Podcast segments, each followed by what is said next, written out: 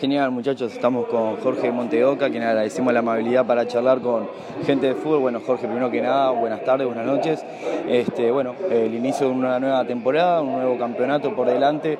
Este, primero que nada, este, cómo te llegó la situación, cómo te lo tomaste sorpresa o si lo esperabas y bueno, después, este, bueno, un partido importante para hoy comenzar de visita ante Maldonado.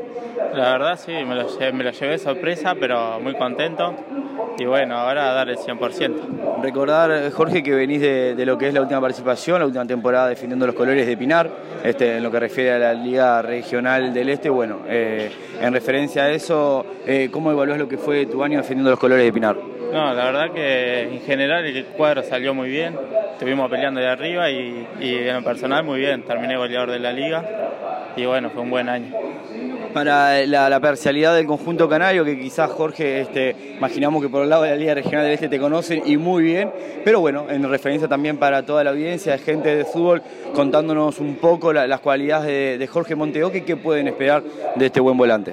Eh, un poco de velocidad por afuera y un poco de uno contra uno es lo que más me gusta.